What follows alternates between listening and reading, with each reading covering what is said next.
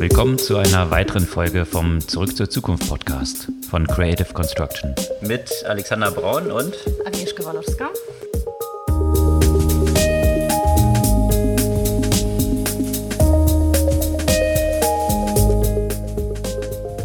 Was gab's Neues letzte Woche? Ganz viel Meta.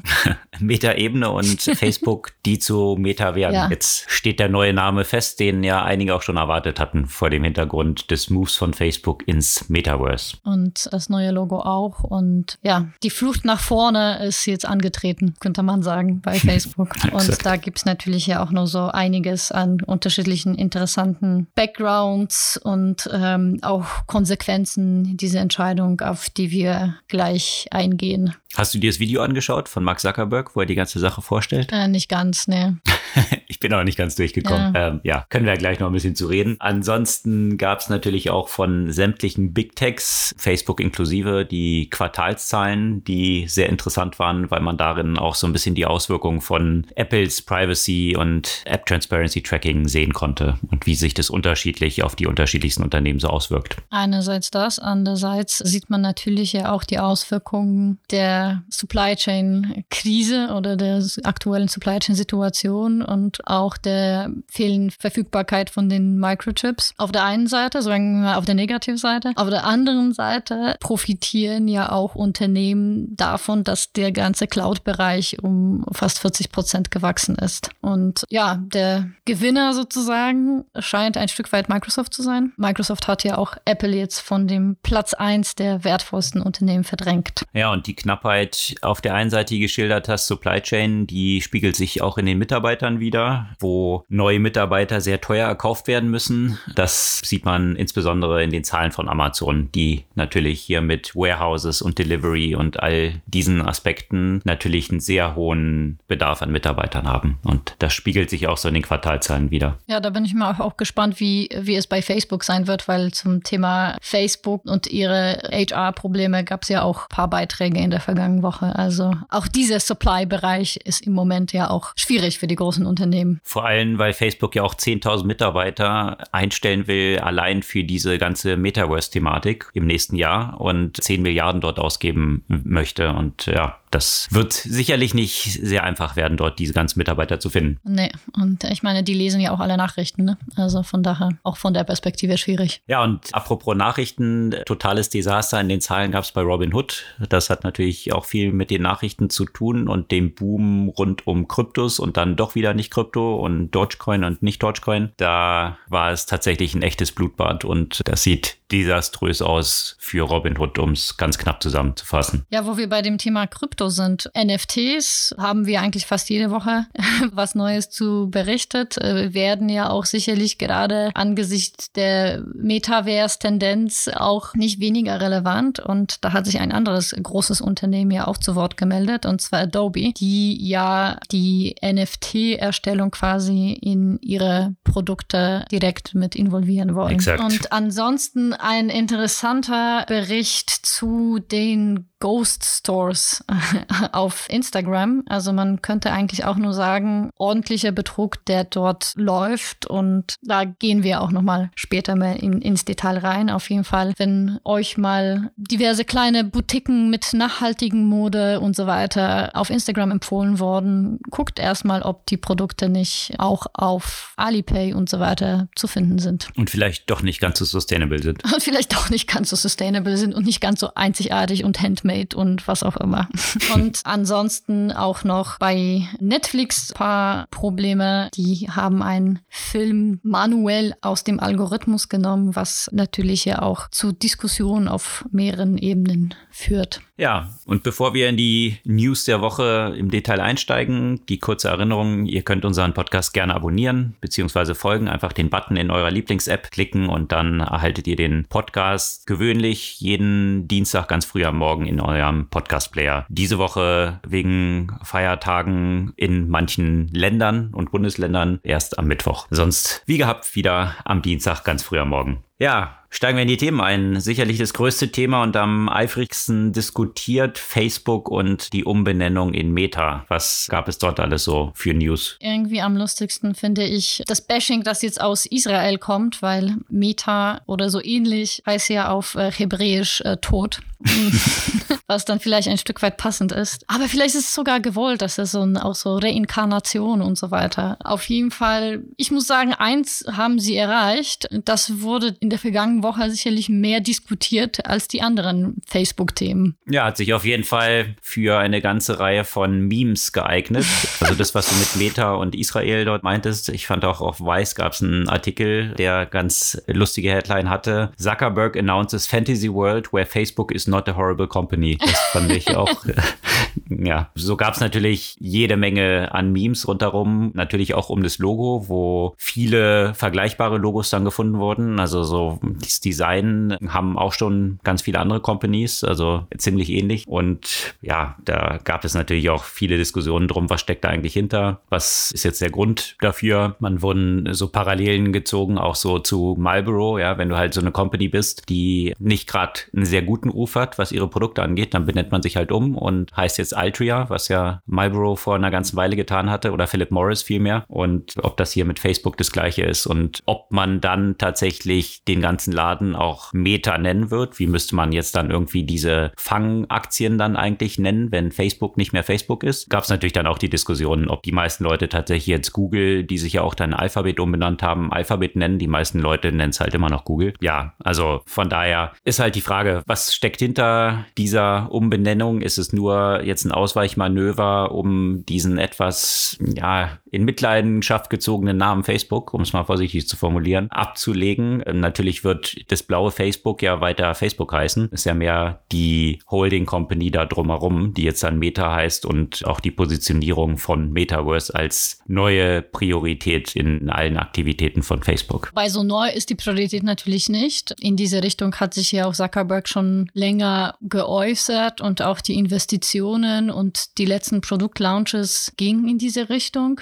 Naja, nicht nur bei Facebook, ja. Also ich glaube, das Thema Metaverse ist jetzt insgesamt seit einer Weile in aller Munde. Ich finde es halt schon auch so ein bisschen lustig, dass sich dieser Name etabliert hat, wenn man bedenkt, woher der Name kommt. Ne? Der kommt ja von einem doch recht dystopischen Science-Fiction-Roman Snow. Da wurde eben dieser Metaverse-Name für dieses ja digitale Universum, wo ein Stück weit so die Grenzen zwischen Realität und Spiel quasi verschwimmen. Aber das ist weit weg von einem erwünschten Szenario und vielleicht ist es ja auch passend. Ja, eben ist halt auch die Frage, was versteht man unter Metaverse eigentlich? Also eben, wie du es gesagt hast, ursprünglich der aus Snow Crash. Dann gibt es natürlich auch noch einen Film, Ready Player One. Ich weiß nicht, ob du den gesehen hast, von Steven Spielberg. Der ist tatsächlich auch ganz gut, wo es um auch eine recht dystopische Welt geht oder eine Welt, die in der realen Welt ziemlich im Eimer ist und wo sich dann die Menschen in diese virtuellen Welten flüchten und dort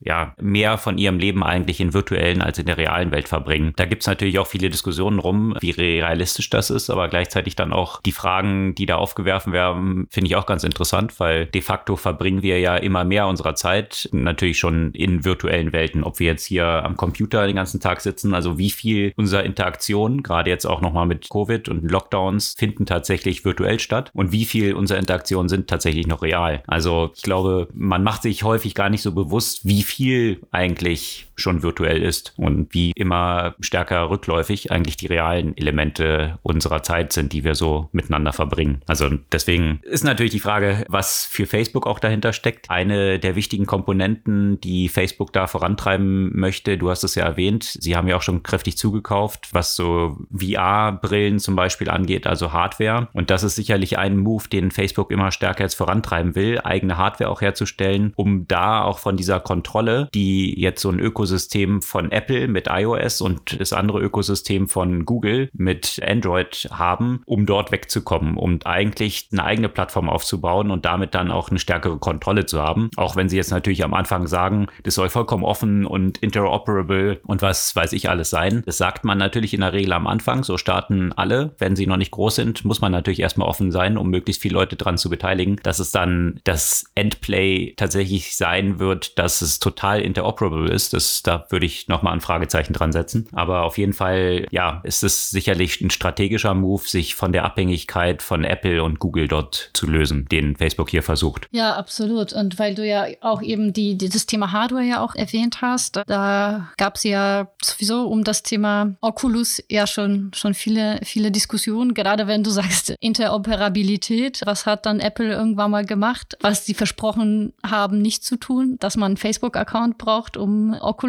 zu nutzen. Ja, also so viel zur Glaubwürdigkeit der Interoperabilität. Aber auch im Kontext von, von Oculus, die äh, Facebook oder Meta will sich ja auch von der Brand Oculus trennen und es soll entsprechend umbenannt werden. Also die Oculus Brand wird zu Meta Quest und dann andere Oculus Namen, so Oculus Home soll Horizon Home sein, Oculus Venues, Horizon Venues, also was ja auch ein Stück weit vielleicht ja auch logisch ist, weil das Thema Horizon ist ja auch schon der erste Versuch von Facebook, naja, so Metaverse ähnliche Produkte ja zu starten starten. Die haben ja so ein, ja, so eine Arbeitsumgebung in quasi virtuellen Realität, das Horizon nennt, äh, ja schon vor einer Weile gestartet und ja, ist ein, wahrscheinlich ein Stück weit nachvollziehbar, auch wenn es sicherlich viele geben wird, die nicht davon begeistert sind, dass es die Oculus Brand nicht mehr existieren wird. Ja, und auch viele geben wird, die sagen, man bräuchte jetzt nicht wirklich Facebook, um jetzt das Metaverse zu starten, weil ja. de facto es gibt ja schon eine ganze Reihe von Companies, die das weit vorangetrieben haben. Also zum Beispiel Fortnite, Roblox und so weiter. Roblox war übrigens äh, ganz lange Zeit down über mehrere Tage, was für so eine riesige Plattform natürlich ziemlich desaströs und über überraschend ist, aber das vielleicht nur als Randnotiz. Aber es gibt ja schon, und da kommt man genau in die Diskussion rein, was ist eigentlich das Metaverse? Ja, ist eigentlich das Metaverse eine Virtual Reality, also mit irgendwie Hardware? Ist es irgendwie Augmented Reality, dass man in einer realen Welt, die angereichert ist, unterwegs ist, angereichert um digitale Inhalte? Oder ist es einfach eine separate Welt, die irgendwie so existiert, wie es jetzt in Fortnite und so weiter ist? Und wahrscheinlich, so richtig weiß es keiner, was es ist. Wahrscheinlich irgendwie alles zusammen und plus Web 3 noch noch obendrauf, also dass du eigentlich decentralized bist und irgendwie Blockchain und, und Cryptocurrencies dort drin hast und NFTs für die Interaktion und das ja digitale Assets Management, wo viele Künstler und Creators, die dort Teile von Welten und auch Ausstattungen, also ob das jetzt bestimmte Kleidungsstücke von Avataren und so weiter angeht, erstellen, daran auch mit profitieren können. Also es ist wirklich ein sehr, sehr breites Umfeld, was dort alles als Metaverse Metaverse entstehen könnte, aber deswegen natürlich auch die große Fantasie, die dort drin steckt. Wenn man dort dann anfängt, in, in diesen virtuellen Welten, wie in der realen Welt, dann auch Real Estate zu verkaufen und all das, also jetzt gerade aus der Business-Perspektive sicherlich extrem viel Potenzial, aber natürlich auch noch eine sehr große Bett, die dort hintersteckt. Absolut. Und was ich mich ja auch bei sowas frage, also ne, wie, wie, du schon gesagt hast, ne, also die so ein Stück weit Metaverse haben wir schon auch in der Hinsicht, dass die virtuellen Interaktionen so unser Leben dominieren. Wenn das alles aber auch noch weitergehen soll, noch immersiver werden soll. Und ich glaube, das wird so sein. Und ich glaube, dass, ob es mir gefällt oder nicht, ich glaube, dass, dass der Trend durchaus in diese Richtung geht. Aber es ist erwünscht und soll es so sein, dass, und wird das Facebook eigentlich schaffen? Ja, das sind ja eigentlich separate Fragen. Also einerseits will man eigentlich noch mehr Zeit, noch mehr Aufmerksamkeit, noch mehr Möglichkeiten fürs Targeting und Datennutzung Facebook schenken einerseits und andererseits ist Facebook mittlerweile auch ein Incumbent. Traut man, traut man denen ja auch so eine grundlegende Disruption zu. Ja, sicherlich viele sehr tiefgreifende Fragen, die dort drin stecken, die jetzt nicht nur Facebook selbst betreffen, also eben diese Diskussion, was für eine Zukunft hat Facebook, sondern halt noch viel tiefer gehen. Was bedeutet das eigentlich für unser Leben und wie wird sich das in Zukunft so abspielen? Als ich mir dieses Video angeschaut habe, ja, von Mark Zuckerberg, der hat ja so ein mehr als einstündiges, ich glaube fast ja. anderthalbstündiges Video gemacht zu dem Metaverse, was er sich darunter vorstellt, wo dann auch viele gesagt haben, mm, okay, das ist jetzt ein bisschen Virtual Reality, also ist eigentlich kein Metaverse, was er dort gezeigt hat. Also das, das waren so einzelne Kritikpunkte. Was ich aber auch bezeichnend fand, wenn man sich so andere große Companies anschaut, ob es jetzt ein Apple ist, ob es ein Microsoft ist, ob es ein Amazon, wenn die so Produktpräsentationen machen oder neue Sachen ankündigen, dann ist das halt sehr verteilt. Diese Personen, also Tim Cook steht jetzt nicht die ganze Zeit auf der Bühne und erzählt von vorn bis hinten alles, sondern er hat dann seinen Produktchef oder für die einzelnen Divisionen die jeweiligen Leute. Das war halt hier in dieser ganzen Geschichte schon extrem die Mark Zuckerberg Show. Und ob das so eine clevere Idee ist, gerade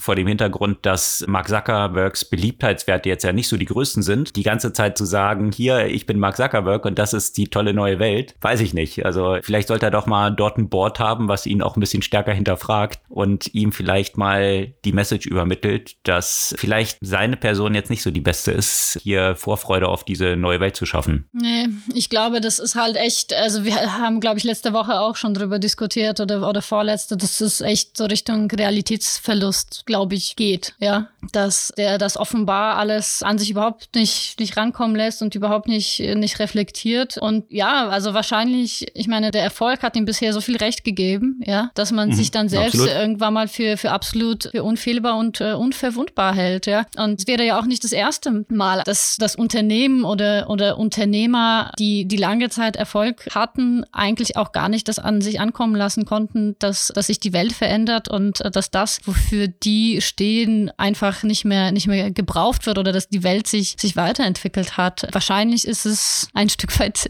typisch, wenn man so viele Jahre irgendwie so einen großen Erfolg hat, den man vielleicht ja auch noch in so einem jungen Alter auch bekommen hat. Absolut. Und gleichzeitig gab es aber auch die Stimmen, die halt gesagt haben, dass es wiederum ein Charakteristikum gerade von so einem Unternehmen wie Facebook ist, dass du dort noch einen Gründer hast, der das Ganze kontrolliert und auch so tiefgreifende Umsteuerungen jetzt in eine komplett andere Richtung, from scratch eine ganz neue Welt zu kreieren, Milliarden zu investieren in, in so einem Umfang, dass das halt selten in Unternehmen passiert, die von angestellten Managern gesteuert sind, das sondern stimmt, ja. dass du solche Moves tatsächlich auch nur machen kannst, wenn du eigentlich noch so der Gründer dort an Bord bist, der das dann halt irgendwie so komplett umkrempelt. Ob es jetzt von Erfolg gekrönt sein wird, wird sich dann zeigen. Ja, und also ich meine, dieser Verlust des Realitätsbezugs, ja, das, das hat ja auch beide Seiten. Ne? Also ich habe das jetzt auch so von der kritischen Seite erstmal betrachtet, aber das hat natürlich auch positive Seiten, weil ein Stück weit Realitätsverlust brauchst du, um genau solche Entscheidungen dann ja auch zu treffen. Genau, so Steve Jobs berühmtes Reality Distortion Field genau. sozusagen. Ja, da hätten auch viele gesagt, ach, vollkommen unrealistisch und Oder haben Musk, ja auch viele gesagt. Ja. Absolut. Ja. Also das ist so ein bisschen, ich wäre ja gerne echt psychologisch daran interessiert, so ein, so ein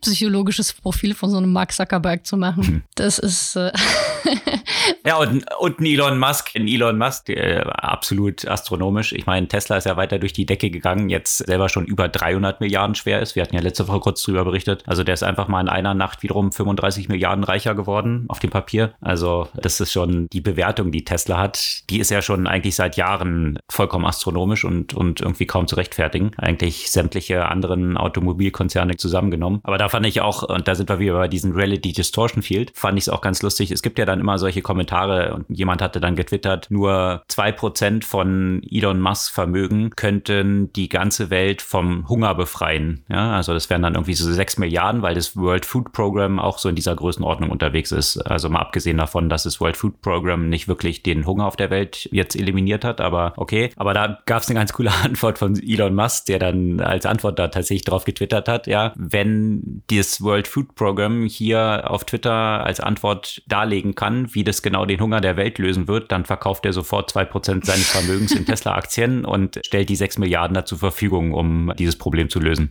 Also jetzt bin ich mal gespannt, wie sich das weiterentwickelt. Das wäre mal ein interessantes Challenge accepted. Ja, auf jeden Fall. Ja, ansonsten Challenge Accepted gab es ja natürlich auch jetzt wieder ein bisschen zurück in die reale Welt, aus der Meta-Welt und um die ganzen Quartalszahlen, die sämtliche Tech-Player so geliefert haben, unter anderem natürlich auch Facebook und die waren, wie man schon erwarten konnte, vor dem Hintergrund, dass Snap ja dort schon so ein bisschen Vorgeschmack gegeben hat. Ja, jetzt nicht so überragend, ja, also eben gerade vor dem Hintergrund, dass Apple ja dieses App Transparency Tracking eingeführt hatte, was es wesentlich schwerer macht, jetzt hier hier die Aussteuerung von Werbung so gut wie möglich zu targeten. Das hat natürlich besonders auch einen Impact auf Facebook gehabt. Und ja, deswegen waren die Zahlen jetzt nicht ganz so schlimm wie erwartet vor dem Hintergrund von Snap. Hätte man noch Schlimmeres erwartet, aber auch nicht so gut, wie sie hätten sein können. Und natürlich ist hier Apple der Hauptschuldige, der natürlich ausgemacht wurde.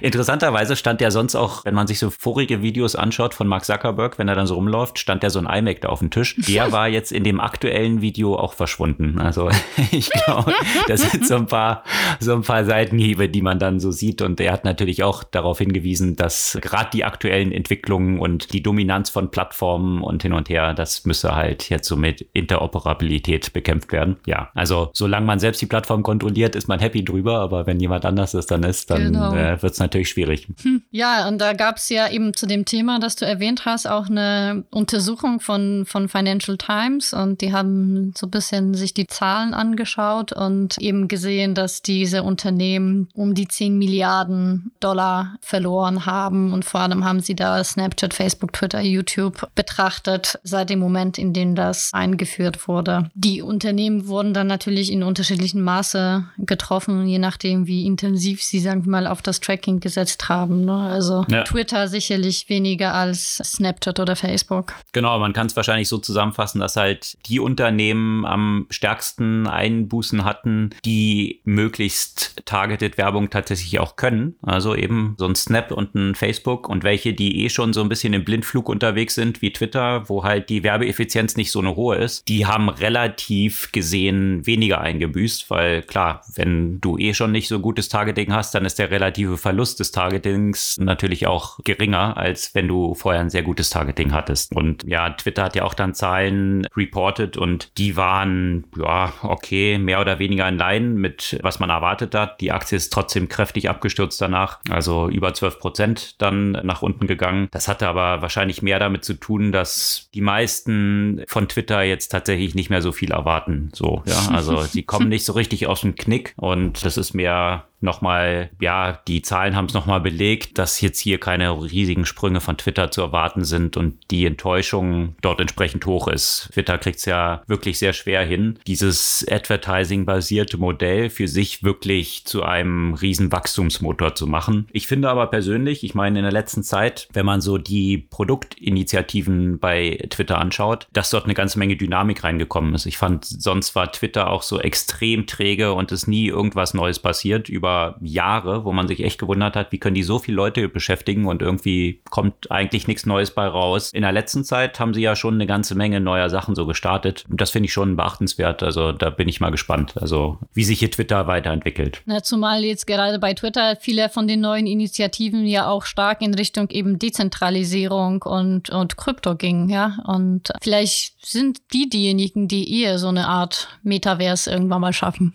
Exakt. Und da sind wir wieder bei dem von gründergesteuerten Unternehmen. Das ist ja immer noch von Jack Dorsey, der dort im Driver Seat sitzt. Und eine weitere Company, die sich jetzt von Grund auf neu aufstellen will, also Richtung Dezentralisierung, Web 3 gehen will. Ähnlich wie es jetzt mit Facebook da mit dem Metaverse der Fall ist. Also, und beides noch von Gründern geführte Unternehmen. Also vielleicht nicht ganz zufällig. Und wo wir jetzt gerade bei den Social Media Unternehmen waren, die, die ordentlich angebüßt haben aufgrund von Apples App Tracking Transparency, Apple selbst hat jetzt auch keine Freudensprünge machen dürfen bei der Ankündigung der Quartalszahlen, allerdings aus anderen Gründen. Und bei denen ist es ja auch vor allem die aktuelle Supply Chain Problematik, die dazu führt, dass Apple seine Ziele nicht erreichen kann. Und auch noch andere, ne? Auch Amazon ist im Moment äh, stark betroffen und äh, das, ja, und wiederum andere wie Microsoft haben auch von der Cloud-Entwicklung profitiert und Microsoft ist jetzt wieder an der Spitze der wertvollsten Unternehmen und hat zumindest fürs Erste Apple abgelöst. Genau. Microsoft jetzt wieder, wer hätte es gedacht, vor wenigen Jahren noch tot. Geglaubt. tot geglaubt und nach Steve Barmers legendärem, ja, Seitwärts-Move von Microsoft jetzt wieder richtig dynamisch unterwegs. Also die wertvollste Company an Apple vorbeigezogen. Und ja, Apple hat selbst eingeschätzt, dass diese aufgrund des Chipmangels produzierten Umsatzeinbußen bei 6 Milliarden allein im letzten Quartal lagen. Ja, das muss man sich mal vorstellen. Ja, da haben sie jetzt natürlich Lieferengpässe, was die iPhone 13 angeht. Die könnten wesentlich mehr ausliefern, als jetzt aufgrund des Chipmangels möglich ist. Boom bei denen tut natürlich jetzt das ganze Geschäft von Macs und iMacs. Die ja haben sich ein neues MacBook ja auch bekannt gegeben, wobei das natürlich alles eigentlich Kategorien sind, die jetzt ja nicht unbedingt so die große Zukunftsmusik haben. Ja, also so ein PC-Geschäft. Ja, klar hat Apple dort eine ganze Menge auf die Beine gestellt mit ihren eigenen Prozessoren, diesem M1-Prozessor, der Intel im Staub hinter sich gelassen hat. Und das ist halt so ein bisschen Wachstumsdynamik. Und eine interessante Wachstumsdynamik gibt es bei Apple auch. Und zwar, rate mal, was das am meisten bestellte und jetzt nicht auslieferbare Item bei Apple ist. Die neuen Kopfhörer? Nein. Watches? Nein, Aha. ein 19 Dollar Reinigungstuch. Ach, das? Weil Apple oh hat Gott, ja oh Gott, ein, stimmt, ein, ein, stimmt. ein Putztuch, was wahrscheinlich auch wieder mit super sophisticated Apple Technology entwickeltes Microfiber Reinigungstuch ist, womit man so die Screens abwischen kann. Und das kostet 19 Dollar. Jetzt mal zum Vergleich. Also ein Magic Fiber, ein anderer Hersteller, der sechs Stück davon im Pack verkauft auf Amazon für 9 Dollar. Wahrscheinlich ist dieses Apple-Tuch noch tausendmal besser. Und ja, also das wird wie wild bestellt und kann kaum noch ausgeliefert werden. Ich habe es gelesen und ich dachte, das ist irgendwie so eine Art Aprilscherz oder sowas, ja, weil ich meine, wer, also oh, ich, ich verliere das Glauben an die Menschheit.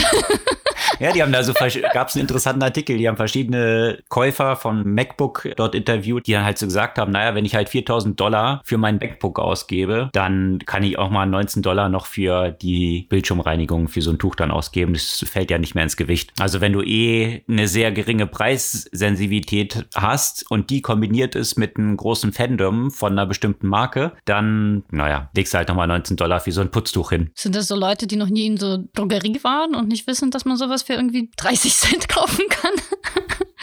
Naja, das ist doch, ist ja so ein Signaling, ja. Also so eine Louis Vuitton-Tasche, rein wertmäßig ist das Ding ja auch nicht irgendwie ein paar tausend Ja, aber Euro das wert, ist ein sondern. Materialwert, keine Ahnung, 50, 60 Euro vielleicht, ja. Du kaufst es ja als ein Signaling, dann hast du dann dein Apple-Tuch auf dem Tisch liegen und naja. Ja, interessant, was man alles so für Umsatzquellen noch erschließen kann. Also von daher sind der Fantasie da sicherlich keine Grenzen gesetzt. Ansonsten, du hattest ja schon erwähnt, Microsoft mit sehr guten Zahlen. Also die Umsätze sind um 22 Prozent gegenüber dem Vorjahr gewachsen. Und ja, was die Profitabilität angeht, da schlackern einem die Ohren. Ich meine, die haben im letzten Quartal über 20 Milliarden an Gewinn erwirtschaftet. Also nicht Umsatz, sondern Gewinn. Also von daher gibt's sicherlich schon einen Grund, weswegen auch solche Unternehmen jetzt mittlerweile mit über 2,4 Billionen, also 2400 Milliarden bewertet sind. Das ist ja eben jetzt gerade mal Apple eingeholt, die auch über 2 Billionen äh, Marktkapitalisierung haben und auch ein Alphabet, also Google, die haben im letzten Quartal auch wiederum mehr als 20 Milliarden Gewinn gemacht. Also das sind schon Dimensionen, da würden sich viele Unternehmen freuen, sowas überhaupt mal im Jahr an Umsatz zu machen. Das machen die in einem Quartal an Profit. Und da bei Alphabet konnte man natürlich besonders sehen, natürlich auch ein sehr starkes Wachstum im Advertising-Bereich. Da kommen wir nachher auch nochmal dann zu bei diesem Beispiel YouTube und jeder Vergleich zu Netflix. Da hattest du ja auch vorhin schon erwähnt, da hast du noch eine Story zu. Aber was ich dort auch besonders faszinierend finde, ist, wenn man sich halt dieses Umsatzwachstum bei YouTube anschaut, das hat halt eine Dimension, dass die im Quartal jetzt schon Gewinne über die Werbung machen oder Umsätze machen, die eben in Netflix-Dimensionen sind. Also die machen jetzt gleich viel Umsatz, bloß dass natürlich die Kosten, die Netflix damit hat, weil sie eigene Inhalte produzieren müssen, wesentlich höhere sind. Also die müssen da ja zig Milliarden reinstecken, das ist ja bei YouTube nicht der Fall. Der Content kommt von den Nutzern. Und die Wachstumsgeschwindigkeit ist eine wesentlich höhere. Also wird allein dieses ganze Unit YouTube wesentlich wertvoller sein als oder jetzt auch schon sein, als es Netflix zusammengenommen ist, weil die Wachstumsgeschwindigkeit des Umsatzes dort eine wesentlich geringere ist und natürlich die Profitabilität auch. Also von daher, ja, sehr dynamisch. Cloud-Thema spielte bei Alphabet natürlich auch eine große Rolle. Hier mit entsprechend dem Cloud Storage, was groß durch die Decke geht. Und der Vorreiter in diesem ganzen Segment ist natürlich Amazon, hattest du ja auch schon erwähnt. Die haben natürlich auch extrem wieder profitiert. Cloud ging durch die Decke, Advertising ging durch die Decke. Nicht so durch die Decke ging natürlich eben E-Commerce.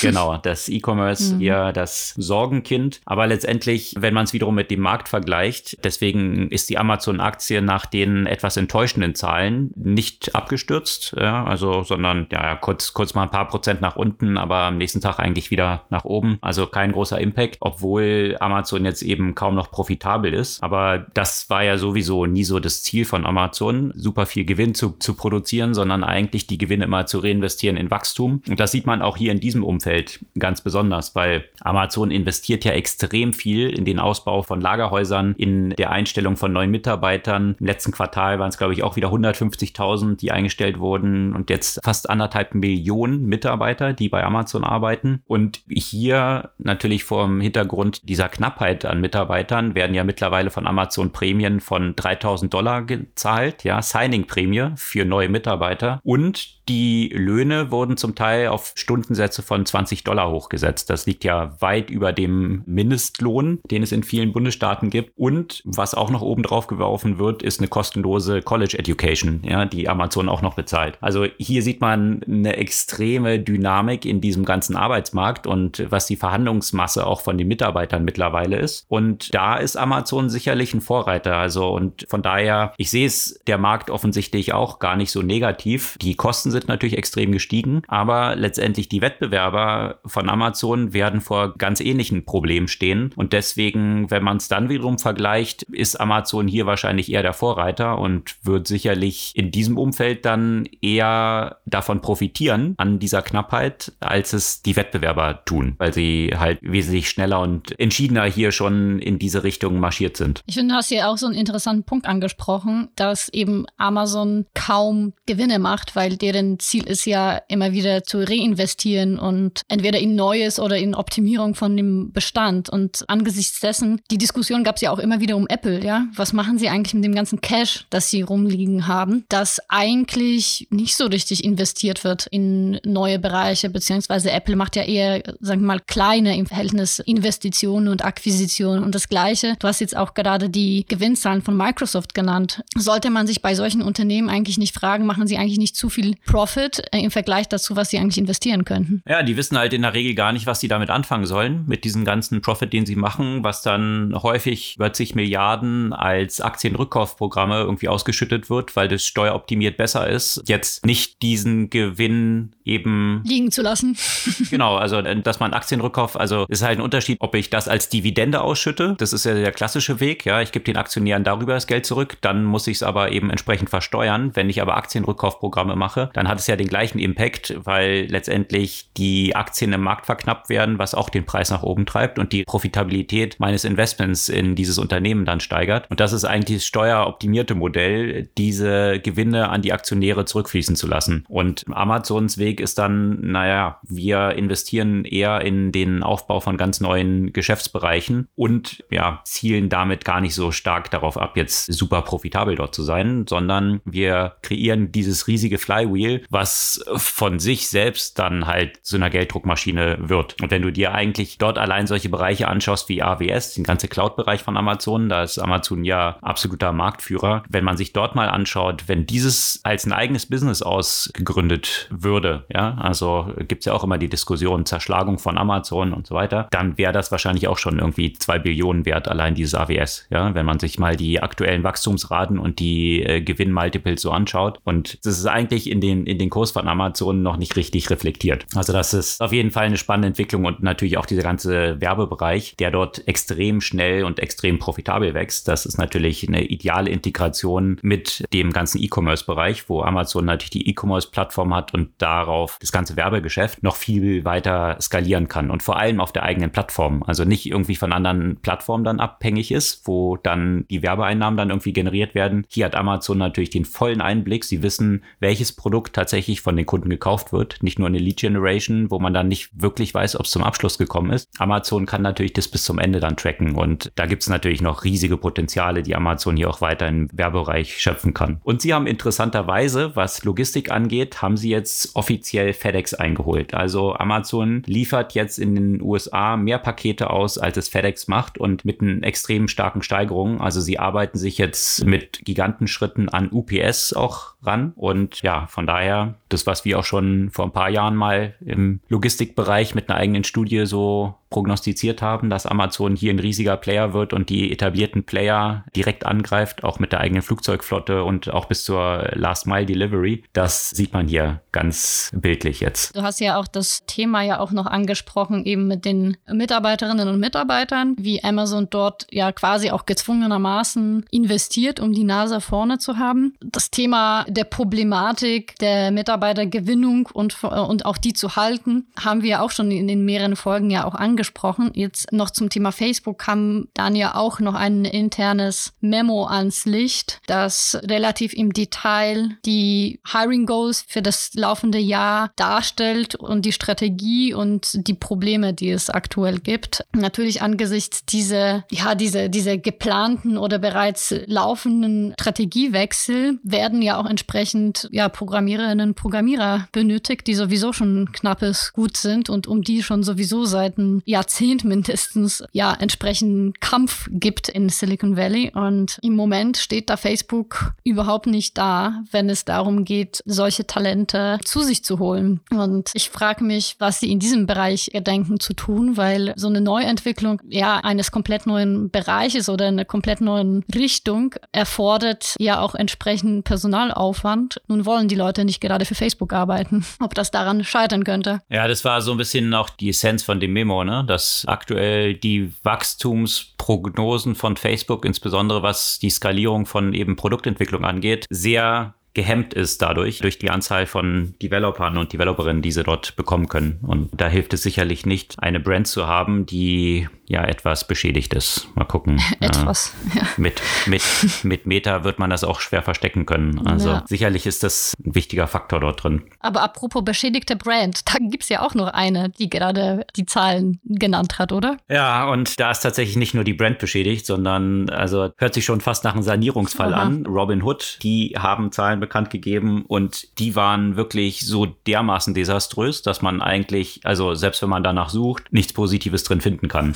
Also in der Regel werden ja gerade bei solchen Playern immer die Wachstumszahlen verglichen, dass man sich anschaut, Umsatzwachstum, Gewinnwachstum und so weiter und, und welche Multiples es dort dann entsprechend gibt. Das sieht jetzt bei Robinhood wirklich desaströs aus, weil nicht nur sich das Wachstum verlangsamt hat, sondern es ist sogar ein Rückgang der Nutzerzahlen zu verzeichnen. Und letztendlich, wir haben das ja auch schon häufiger diskutiert, gerade bei so einer Meme-Trading-Plattform, GameStop und all diese Geschichten, die dort gelaufen sind, die natürlich natürlich kurzfristig starken Umsatz und entsprechend auch Gewinne dann in die Kassen spülen von Dogecoin und all diesen Sachen, die aber halt eine reine Zockerei sind. Und wenn du deine Userbase zur Zockerei anleitest, dann ist das Resultat in der Regel das, dass diese User halt im nächsten Quartal vielleicht nicht mehr so viel Kohle haben, weil sie ihre Kohle verzockt haben. Und dann, womit sollen sie dann noch investieren? Und das waren schon seit langem so die Fragezeichen, die wir ja auch ja immer wieder diskutiert haben, die wir mit Robinhood haben haben, dass wenn du dein Nutzerwachstum so ausrichtest, dann kann es halt sehr gefährlich werden. Und das sieht man jetzt tatsächlich in diesen Zahlen. Also die Anzahl von Konten sind von 22,5 Millionen auf 22,4 Millionen zurückgegangen und die monatlich aktiven Nutzer sind nur noch bei 18,9 Millionen. Das waren im Quartal davor noch 21 Millionen. Also du kannst wirklich jeden Punkt dort durchgehen. Die durchschnittlichen Umsätze pro Nutzer sind um 36 Prozent nach unten gegangen. Also Year over Year von 102 Dollar auf 65 Dollar. Wirklich, also durch die Bank desaströs. Und den größten Impact darauf hatten tatsächlich auch diese ganzen Crypto-Trades. Die sind ja sehr profitabel, die Marge ist dann eine sehr hohe und die sind jetzt in dem dritten Quartal stark eingebrochen, weil Krypto ja sehr unter die Räder gekommen war. Jetzt bin ich mal gespannt, wie es im vierten Quartal dann wiederum sein wird, weil aktuell Krypto natürlich wieder großes Thema ist. Aber das ist halt so ein bisschen, ich weiß nicht, wenn man dann als Investor in Robinhood geht, ja, also selbst sich Robinhood Aktien besorgt und dann absolut von diesen Schwankungen nur abhängig ist, das ist halt auch so ein bisschen wie im Casino dann. Ja, also es ist halt, wenn du als Unternehmen so stark von einzelnen Umsatzpositionen abhängig bist und das ist halt auch die Gefahr, die ich so ein bisschen sehe mit dem ganzen Boom hier von Trade Republic und Scalable, die natürlich auch stark jetzt in Krypto reingegangen sind, wie stark man sich dann von seinen Umsätzen abhängig macht von so einzelnen Positionen. Und das kann dann natürlich solche Resultate haben, wie wie man es jetzt bei Robinhood hier im dritten Quartal gesehen hat. Die Aktie ist entsprechend abgeschmiert, ist jetzt knapp über dem IPO-Preis und würde mich nicht überraschen, wenn die auch da drunter fallen. Tja, ich bin gespannt, wo sich das weiterhin entwickelt oder nicht. ja, letztendlich ist halt schon wichtig, doch die langfristige Entwicklung deiner Nutzer im, im Auge zu haben. Und da sieht man, man hat mal auch diese Portfolios verglichen. Die Nutzer auf Robinhood haben, haben im Schnitt im letzten Quartal 9% verloren. Wenn du dir die Marktentwicklung des letzten Quartals anschaust, die Börse ist kräftig nach oben gegangen. Also wenn dann deine eigenen Nutzer in einem nach oben sich entwickelnden Markt gegen den Markt 9% verlieren, also gegen den Markt wahrscheinlich so wesentlich mehr als 9%, also weil die Börse ja nach oben gegangen ist, dann kann man schon ein bisschen drauf schließen, was die Gesundheit deiner Userbasis so angeht. Das heißt auch, dass ein Unternehmen das grundlegende Veränderung braucht, um ja, um überhaupt bestehen zu bleiben. Ja, sie müssen halt jetzt eine irgendwie eine neue Story finden, ja, was sie jetzt künftig da noch erzählen wollen. Also die Gründer haben dann irgendwas erzählt von, ja, sie haben sich sehr stark jetzt auf Produktentwicklung und Wallets und so weiter konzentriert im letzten Quartal. Das entschuldigt aber nicht wirklich für diese Abhängigkeit, die sie dort halt von so ganz wenigen Segmenten haben. Also mal schauen, wie es da bei Robinhood dann entsprechend weitergeht. Aber was sie natürlich super hinbekommen haben, ist das Timing des Börsengangs. Ja? Also,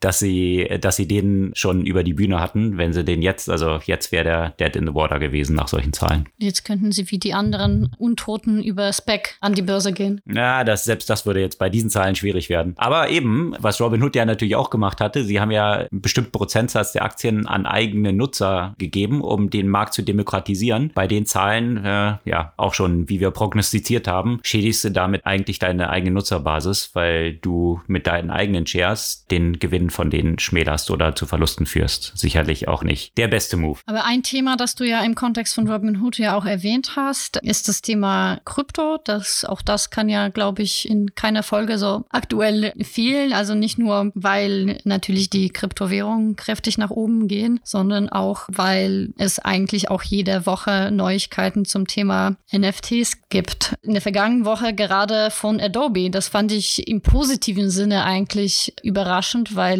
es eine Zeit gab, wo man von Adobe nicht gerade die Innovationskraft und nicht mal eigentlich Fast Followship erwarten konnte. Und da kommen sie jetzt schon mit der Integration von ja, NFT-Erstellung innerhalb der Adobe-Produkte. Äh, das finde ich eigentlich ziemlich interessant, auch wenn man sagt, das ist jetzt äh, sicherlich noch nicht der Schritt, der verhindern wird, dass man NFTs aus Inhalten kreiert, die einem nicht gehören oder die man man selbst nicht gemacht hat. Das ist immer noch möglich zu umgehen, aber macht das deutlich schwerer. Und die Verankerung eben innerhalb der Adobe-Produkte macht es, das ist so ein bisschen so ein erster Schritt zu, ja, könnte man sagen, so, eine, so, so einen digitalen Footprint für die Werke, die man digital herstellt. Ja, aber Adobe ist ja schon seit einigen Jahren eigentlich eine super erfolgreiche Company, was, was gerade diese Conversion zu neuen Geschäftsmodellen angeht. Also die waren, das hast du richtig gesagt, ja, mit, mit diesen klassischen Produkten Photoshop, was ja so eine ganz zentrale Komponente da drin ist und aber auch noch eine Reihe von anderen, waren sie natürlich sehr stark abhängig von oder in dieser alten Welt verwurzelt. Ja, man kauft die Software, kriegt eine CD-ROM geschickt und installiert das. Sie haben dann ja wirklich einen sehr grundlegenden Switch hingelegt, alles in die Cloud zu transferieren und das äh, von diesen Einmalzahlungen in ein Abo-Modell zu wechseln, was natürlich auch sehr dabei hilft, gegen Piraterie vorzugehen. Ja, sonst, ich meine, die meisten Leute haben ja sicherlich irgendwelche Photoshop-Kopien so rumliegen gehabt, die sie genutzt haben. Wenn du das dann aus der Cloud im Software-as-a-Service-Modell beziehst, dann fällt das schon wesentlich schwieriger. Und das hat natürlich zum extremen Anstieg des Werts von Adobe in den letzten Jahren geführt. Also war ja am Anfang auch sehr kritisiert, dieser dieser Switch, ja, weil sich die ganzen Nutzer plötzlich auf was Neues einstellen mussten. Aber das haben sie sehr erfolgreich hinbekommen und die Aktie ist ja durch die Decke gegangen in den letzten Jahren. Und jetzt, ja, ist es ein konsequenter nächster Move zu sagen, wenn wir in so einer Creator Economy leben, die natürlich auch sehr stark befeuert ist von solchen Adobe-Produkten wie Photoshop, dann diesen Creators auch die Möglichkeit zu geben, über NFTs dann da auch in, in der nächsten Welle von Decentralized Web daran zu profitieren. Und das direkt über Photoshop dann diese NFTs erstellen zu können. Das Interessante daran, vielleicht nochmal ganz kurz zusammengefasst, die NFTs sind ja letztendlich digitale Items, die aber ja von dem Item-Charakter selbst beliebig kopiert werden können. Aber die Ownership ist jetzt über NFTs direkt festlegbar. Es gibt jetzt einen tatsächlichen Owner, der in der Blockchain halt verzeichnet ist und die Creators, die dann ein so ein digitales Item erstellt haben, die können dann auch über Smart Contracts, die damit verknüpft sind, dann auch über den gesamten Lebenszyklus eines solchen Files, was erstellt wurde, davon profitieren. Also es ist nicht so, dass dieses NFT einmal verkauft wird und das ist das Geld, was sie dann bekommen, sondern du kannst entsprechend in Smart Contracts auch hinterlegen, dass du einen bestimmten Prozentsatz von jedem weiteren Verkauf dieses Items dann abbekommst als Künstler. Also kannst du damit eine Lifetime Contribution von einem so ein Item dann bekommen und damit einen kontinuierlichen Revenue Stream haben. Also wenn deine Kunst dann entsprechend im Wert steigt, kriegst du mit jedem Verkauf des gleichen Items wiederum einen bestimmten Prozentsatz dieser Wertsteigerung ab. Und das ist eigentlich das revolutionär Neue jetzt, was eben über die Blockchain mit NFTs dann auch möglich wird. Was ich mich aber auch frage, also jenseits von diesem Aspekt, ich denke, dass der Vorteil von so einer Lösung bei Produkten wie in der Adobe Suite äh, ja auch noch ein anderer wäre. Gerade so angesichts der Thematik von so Deepfakes und so weiter. Inwiefern könnte diese technologische Möglichkeit letztendlich auch dazu führen, entsprechend ja die, die Echtheit, sagen wir mal, von Inhalten zu definieren, festzulegen. Ich frage mich, ob das eine ähnliche Anwendung eigentlich sein könnte.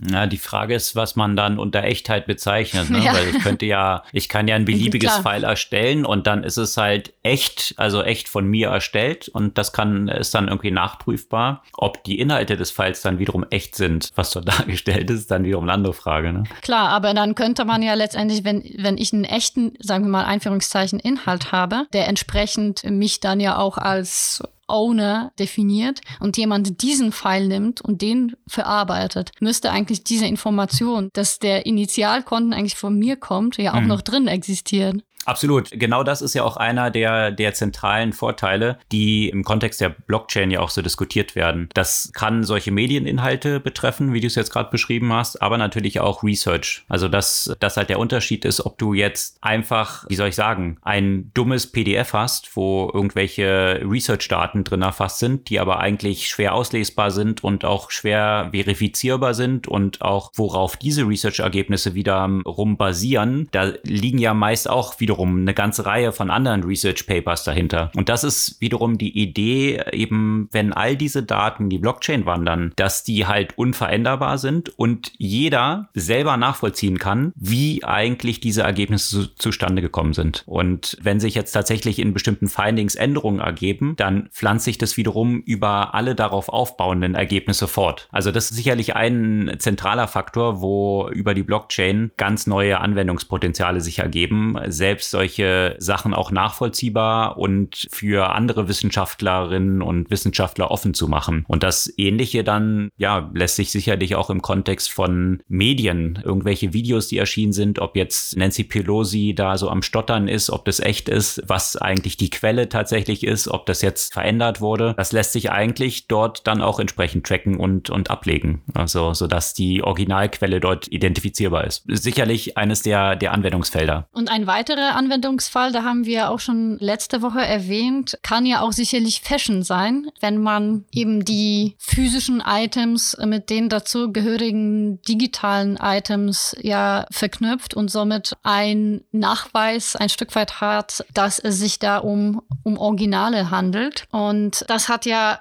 gerade in dem Kontext äh, Relevanz. Das ist eine interessante Story über die Ghost Stores auf Instagram gerade rausgekommen ist. Also du bist ja vielleicht nicht so die äh, typische Zielgruppe von so Werbung für irgendwelche Kleidungsboutiquen und so weiter. Deswegen weiß nicht, inwiefern du diesen starken Trend mitbekommen hast auf Instagram. Also mir werden ständig diverse eben angebliche Boutiquen vorgestellt mit ganz toller äh, Kleidung, die eben angeblich keine Fast Fashion ist, sondern entweder äh, handgemacht oder Fairtrade oder was auch immer hier Sustainable und so weiter, ne? Alles Mögliche, was man so braucht, jetzt um hier äh, Millennials mit, mit Klamotten halt anzusprechen. Interessiert mich jetzt nicht so sehr, außer dass es ständig in meinem Feed auftaucht. Aber irgendwann mal hatte ich ja auch so ein bisschen so dieses Gefühl, die Sachen sind irgendwie erstaunlich ähnlich dafür, dass sie alle angeblich so einzigartig und handgemacht sein sollen. Und das erschien offenbar ja nicht nur mir, sondern auch jemandem, der sich äh, der Sache ja auch angenommen hat und bisschen mehr Recherche gemacht hat und das zu einem entsprechenden Artikel gemacht hat. Die hat ja eben festgestellt, dass diese Kleidung, die bei den ganz tollen Boutiquen zum Beispiel für 100, 150 Dollar zu haben ist, ist auch für 10 oder 20 Dollar bei Shine oder bei AliExpress zu kaufen.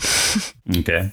Ja, das ist sicherlich, ja, also da, da sehe ich eben auch viele Potenziale, ja, weil das ist sicherlich, wie ich finde, eine der, der wichtigsten Faktoren überhaupt, wenn man sich den Produktlebenszyklus anschaut, dann auch identifizieren zu können, aus welchen Fabriken, mit welchen Materialien, mit welchen chemischen Zusätzen sind diese Produkte tatsächlich entstanden und was sind tatsächlich auch die ökologischen Kosten eines Produkts, die bisher natürlich alles noch so negative Externalitäten sind, die nicht in diesen Produktpreisen enthalten sind. Und wenn man da darüber dann Produkte besser trackbar macht, das ist natürlich schon ein ganz wichtiger Faktor, der überhaupt nur die Grundlage liefern kann, dass es endlich mal hier sinnvollere Preise gibt. Also ja, dass ein Primark, dass die Produkte dort eigentlich viel teurer sein müssten, weil die Umweltverschmutzung über den Produktlebenszyklus so entsprechend hoch ist im Vergleich zu, keine Ahnung, Patagonia, die eben so erstmal wesentlich teurer erscheinen, aber de facto, wenn man die ganzen Kosten, die eigentlich entstehen, mit einbeziehen würde, gar nicht so viel teurer wären. Und ja, das, um halt hier eine Transparenz zu schaffen, und Produkten, die ökologisch sinnvoller sind, stärker zum Durchbruch zu verhelfen, ist das sicherlich einer der wichtigsten Faktoren. Das ist ja natürlich ein Aspekt. Der andere Aspekt ist es halt, dass auf gut Deutsch hier die Nutzer einfach komplett verarscht wurden, ja? Indem du, und da, ja. da sollte man sich vielleicht ja auch mal der Regulierer die Sache anschaut, weil da werden massenweise Sachen verkauft als Fairtrade und, und handgemacht und, und sonst was, die einfach mal billige Fabrikware aus China sind, ja. Das ist einfach eine ganz klare Täuschung von Nutzern.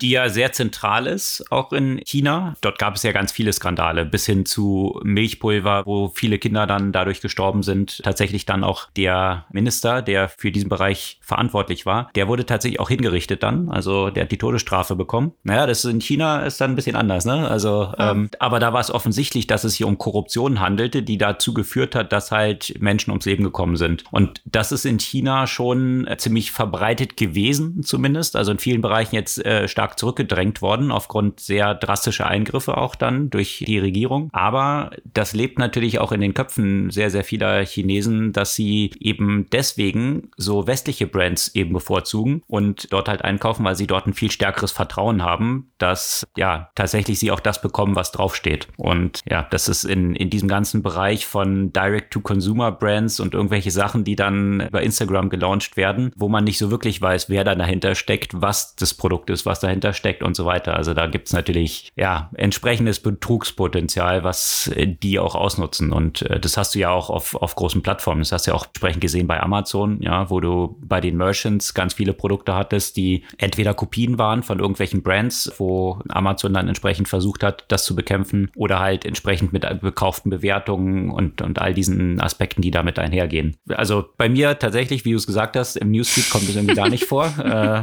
von daher ist es an mir vorbeigegangen, aber das hast du halt auf all diesen Plattformen dann natürlich schnell diese Probleme, dass sowas dann ausgenutzt wird. Also von daher ein wichtiger, interessanter Aspekt einerseits für die Kontrolle dann über, über die Blockchain, aber auch mit Kleidungsstücken. Das hat ja auch Mark Zuckerberg gesagt, dass im Metaverse entsprechend eben die Ausstattung mit irgendwelchen Fashion Brands von deinen Avataren natürlich ein Multi-Billion-Dollar-Business sein wird. Und das siehst du ja jetzt schon zum Teil, dass du eben einerseits dieses Tracking von deinen Nike Nikes irgendwie hast und dann halt sehen kannst, ob die wirklich echt sind. Andererseits natürlich das wiederum auch verwenden kannst, um die, deine gleichen Limited Edition Nikes dann in irgendeiner Metaverse-Welt entsprechend anzuhaben. Und das ist natürlich ein Zusatznutzen, den solche Brands dann auch generieren können, wenn sie sagen, sie kombinieren es mit dieser digitalen Identität von ihren Produkten, die du dann in solchen Metaverse verwenden kannst. Und da hast du ja eine entsprechende Zahlungs- oder viele Nutzer, die in diesen Welten dann unterwegs sind, haben ja eine entsprechende Zahlungsbereitschaft dann auch dafür. Und so kannst du relativ einfach sehr profitabel neue Umsätze generieren. Ja, absolut. Und dass die Leute sowas kaufen, das weiß man ja auch schon spätestens seit Second Life, das ja quasi so das, der erste Meta Metaverse-Versuch war. Da konnte man sich, wenn man es wusste, wie das geht, ja auch dumm und dämlich verdienen, indem man Leuten irgendwelche virtuellen Items verkauft hat. Und ich meine, die Community damals war deutlich kleiner und die technischen Möglichkeiten waren deutlich kleiner und der, der, der Darstellungs- und Statusbedarf in so virtuellen Umgebungen war ja auch nur deutlich geringer, als es mittlerweile geworden ist. Ja, bis hin zum in der realen Welt, äh, dem Apple Cleaning Cloth. genau.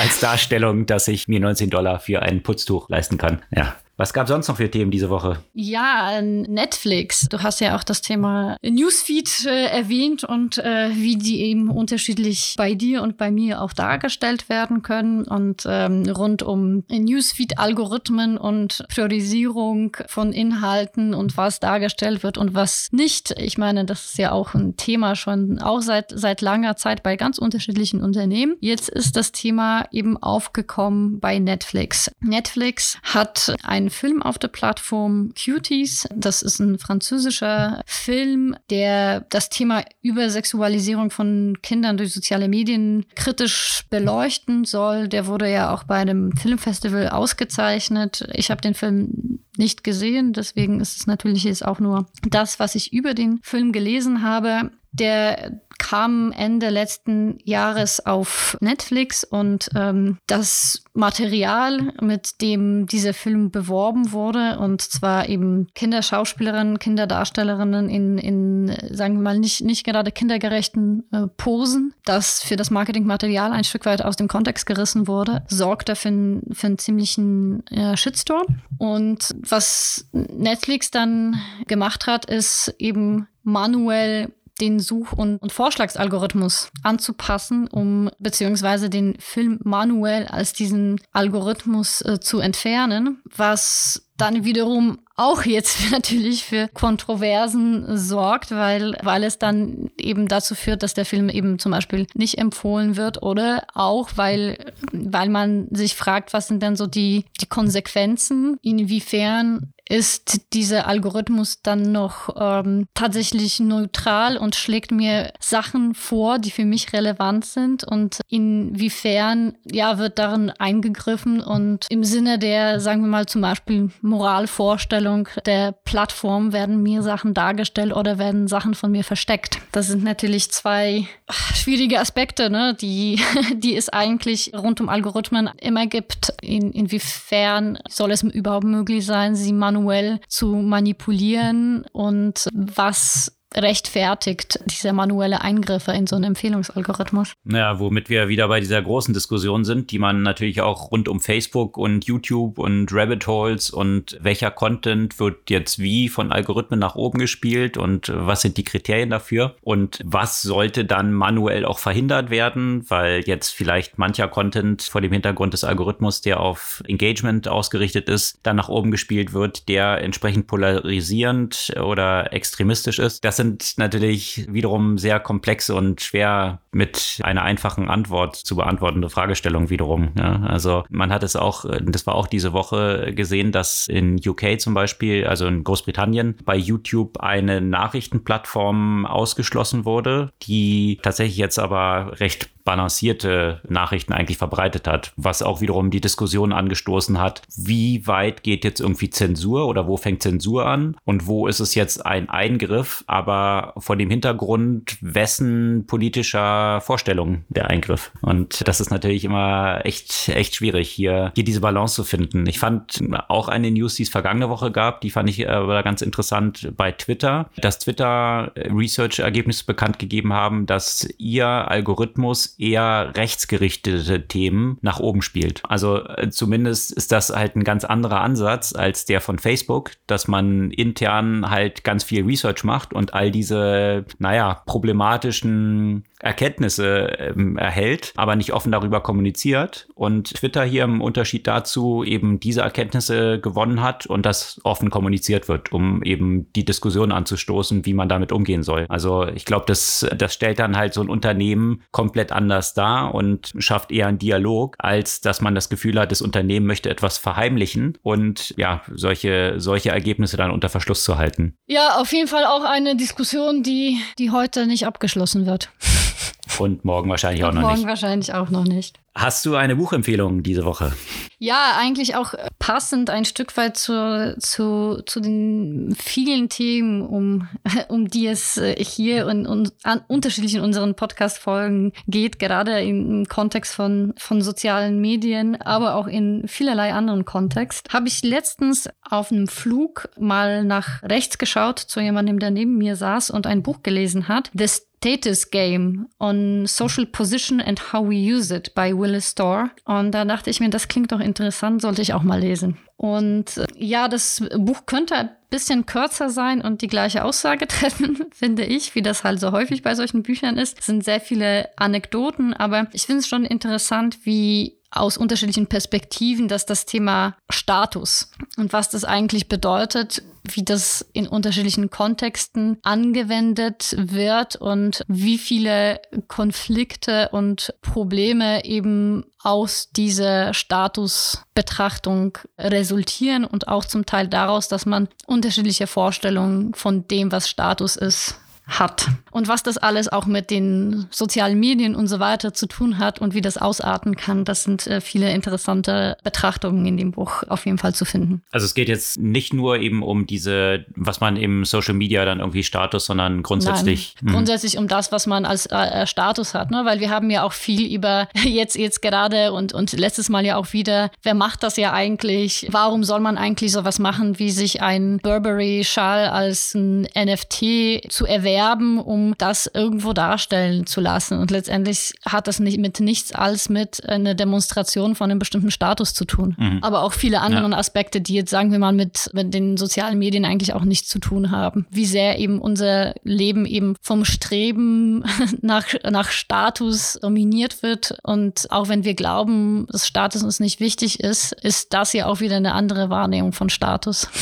Okay. Da habe ich auch noch eine Buchempfehlung, die äh, genau bei diesem Thema auch ansetzt. Okay. Die teile ich dann noch mit. Ich habe den Titel gerade vergessen. Ich packe das aber in die Show Notes, wo es genau auch um dieses Thema geht. Letztendlich eben Status, was auch äh, natürlich sehr stark abhängig ist, in welcher sozialen Gruppe du dich befindest ja. und wovon du dich mit dem Status abgrenzt und auf unterschiedlichen Ebenen. Also eben hier, keine Ahnung, in irgendeiner Mitte Prenzlauer Bergbubble, der Status halt, keine Ahnung, darüber identifiziert wird, dass du jetzt nicht irgendwie deine Gucci und Prada Tasche rumträgst, sondern ob das jetzt dann irgendwie der Thermomix ist oder was auch immer. Der entsprechende Kinderwagen. Äh, exakt, ja, weil, weil sonst auf solche flashy Status-Items die Community, mit der du dich identifizieren willst, da eher drauf runterschaut, als so ein, ja, als so eine komische Statusdemonstration, die nicht wertgeschätzt wird, wohingegen letztendlich diese Wertschätzung über andere Statuskriterien, die was anderem festgemacht werden, dann in jeder Gruppe wiederum andere sind. Und ja, also ich äh, teile den Link zu diesem Buch auch noch, passt ja ganz gut zusammen. Auf jeden Fall. Das soll's für diese Woche gewesen sein. Sämtliche Links zu Artikeln, die wir heute diskutiert haben, wie immer, teilen wir in den Shownotes des Podcasts und auf unserer Podcast-Blog-Seite. Wenn euch der Podcast gefallen hat und ihr bis hierhin zugehört habt, dann abonniert den doch gerne, folgt den oder schickt den ein paar Freunden, denen der auch gefallen könnte und hinterlasst uns doch gerne auch mal ein Review auf den bekannten Podcast-Plattformen. Das hilft uns sehr weiter bei der Verbreitung. Und dann würden wir uns freuen, wenn ihr auch kommende Woche wieder dabei seid. Bis dann. Thank you.